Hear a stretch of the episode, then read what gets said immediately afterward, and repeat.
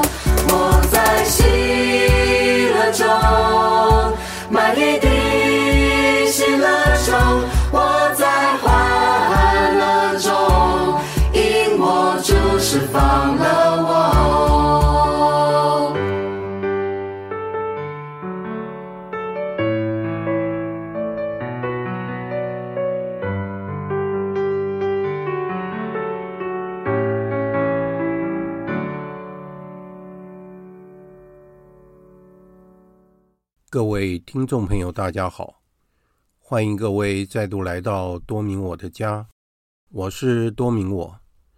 在今天的讲座之前，我们来做一个简单的祈祷。万福玛利亚，你充满圣宠，主与你同在，你在妇女中受赞颂，你的亲子耶稣同受赞颂。天主圣母玛利亚，求你现在和我们临终时，为我们罪人祈求天主，阿门。圣加贝尔为我等祈，圣保禄为我等祈。今天是一月二十四号，也就是圣方济沙雷的纪念日。圣方济沙雷，他是主教、圣师，也是圣母网建会的副会主。圣方济沙雷是我很喜欢的圣人之一。我特别喜欢读他所写的《成圣捷径》书的内容，非常的丰富，而且很适合我们作为神修阅读以及默祷的书籍。他被称为是和善的圣人，但是事实上，他的脾气非常的刚烈，而且他不断的在奋斗，革除他的坏脾气。据说，当他在和属下做神修指导时，有时候也会遇到一些管教不听的属下，使他气愤填膺。但是，他仍然控制着他自己的脾气，温和的循循善诱。听说后来有人发现到他的桌子底下布满了抓痕，所以我们可以想见到他是如何的克制自己的脾气了。我真的很想要订购一张和他相同材质的书桌呢。就在上个礼拜五晚上，我们参加了城中学院所举办的退省，神父。在默祷的时候，拿着一本祈祷瑰宝，对我们说：“这本祈祷瑰宝里面写了很多的祈祷文，而且是集合了无论是创办人或是其他圣人所写的祈祷经文。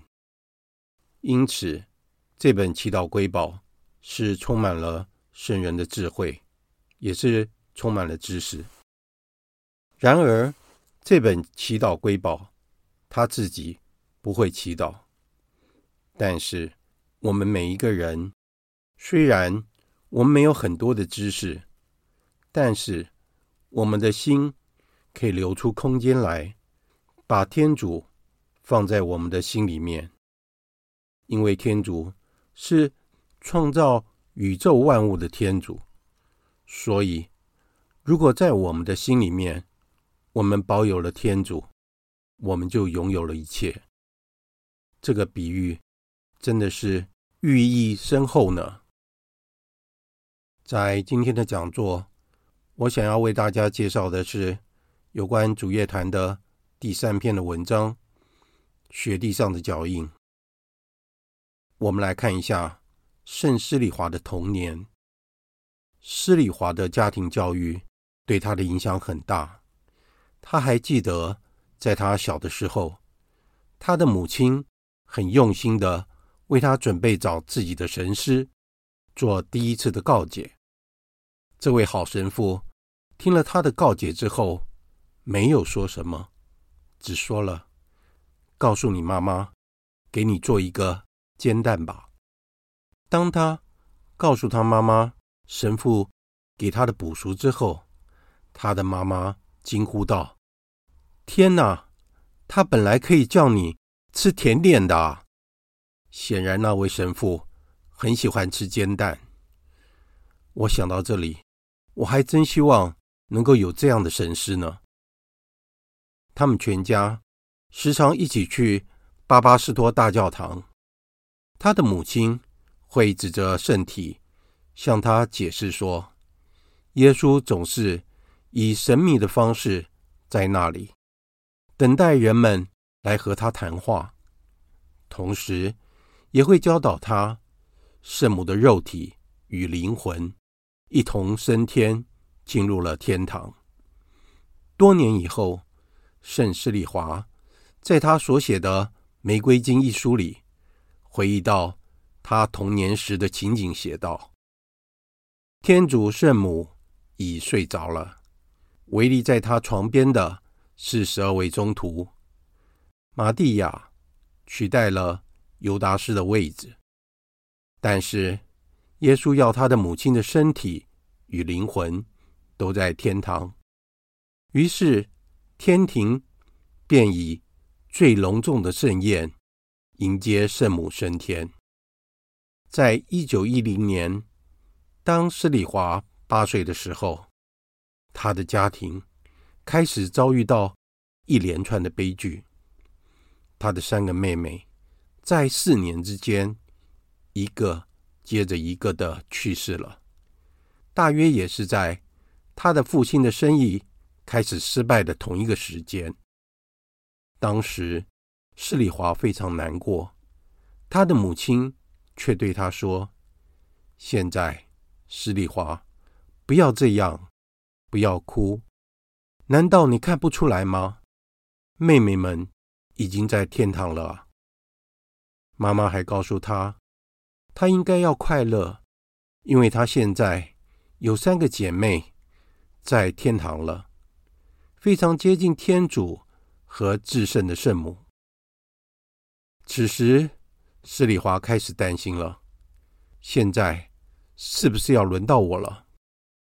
他的母亲告诉他：“别担心，你被奉献给托勒斯特圣母了，你会没事的。”后来，他的母亲又对他说：“我的儿子，圣母的祝福一定会让你在这个世界上完成一些非常特别的任务，因为那时候你生了病，你是生不如死啊。”然而，就在这个时候，他的父亲的生意破产了，使得整个家庭陷入了困境。接下来，我们来看一下雪地上的脚印。施礼华的家庭因为父亲的新的工作而搬到了一个陌生的城市罗格纽。他的父亲必须要重新找工作。最后找到了一个服饰店，在里面当店员。他的父母非常担心的是施礼华的求学问题。他们盘算了家中的经济状况之后，将他送到了一家公立学校——罗格纽学院。施里华的成绩非常优异，并且不负众望的拿到了奖学金。当施里华逐渐长大，他的母亲开始担心他交女朋友的问题。他的母亲给了他选择妻子的建议，那就是既不是那么的漂亮，让你迷惑，也不是那么丑陋，让你恐惧。这句话确实是至理名言啊！施礼华。原本希望成为一位建筑师，而且他从来不认为他会成为一位神父。但是，大约就在一九一七年底和一九一八年的一月初，也就是施礼华十六岁生日之前，他在一个寒冷的日子里，突然看见了一些在雪地上的脚印。这些脚印。将要改变他的一生，而且这些脚印立刻唤醒了施礼华的灵魂，他称之为“爱的暗示”。同时，他也感受到一种在他灵魂内深切的不安。他开始问自己：如果别人能够为了爱天主而做出这样的牺牲，难道我不能？奉献给他一些东西吗？他曾经说道：“我开始有一种爱的暗示，我意识到自己的心被要求做一些伟大的事，而且这是爱。我不知道天主要我做什么，但是很明显的，我是为了要做些什么而被选中的。至于这是什么事？”之后，我才会知道。我意识到我自己的不足。在此同时，我编造了那一连串的问题。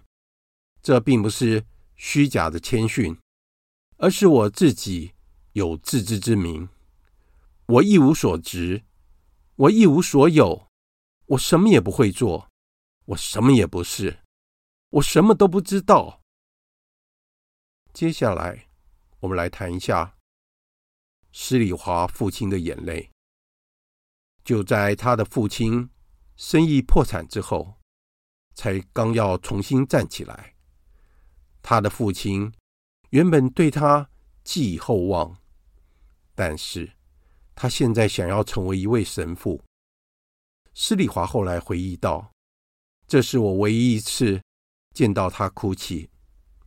他原本对我有。”其他的计划，但是他却没有反对我。他告诉我说：“我的儿子，仔细的考虑一下吧。神父必须要是一位圣人，在这个世界上没有房产、没有家庭、没有爱人，是很困难的。多思考一下吧。但是，我不会反对你的决定。”于是，他带我去拜访他的两位神父的朋友，要我和他们谈话。他知道自己的父亲是有多么的失望，也意识到他将要面临的问题。施利华开始向天主热烈的祈祷，让他的母亲和父亲能够再有一个儿子，好能够代替他。过了几个月后，就在那一年的秋天，他的母亲陶乐丝同时打电话给施利华和他的姐姐卡门。他说：“有一些好消息要告诉他们，他们很快的就会有另外一个弟弟或是妹妹了。”当施礼华从惊讶中恢复过来时，他确信这孩子。会是个男孩，他说道：“我觉得我触摸到天主的恩典，为此我看到无主的手。”当施礼华进入修院，他非常认真的求学，但是由于他虔诚的祈祷生活，也受到了其他来自不同背景的修生们欺负及嘲笑。他将自己投向住持圣母的怀抱，也就是在施礼华还是一位修生的时候，他就开始做身体克己，而且有时也会穿着赤带。今天的讲座就在这里结束了。在结束之前，我们来做一个简单的祈祷：万福玛利亚，你充满圣宠，主与你同在。你在妇女中受赞颂，你的亲子耶稣同受赞颂。天主圣母玛利亚，求你现在和我们临终时，为我们罪人祈求天主。阿门。圣母玛利亚，我等希望上至之作为我等起。感谢大家的收听，我们下次再会。在这边先预祝大家虎年大吉，年年有余。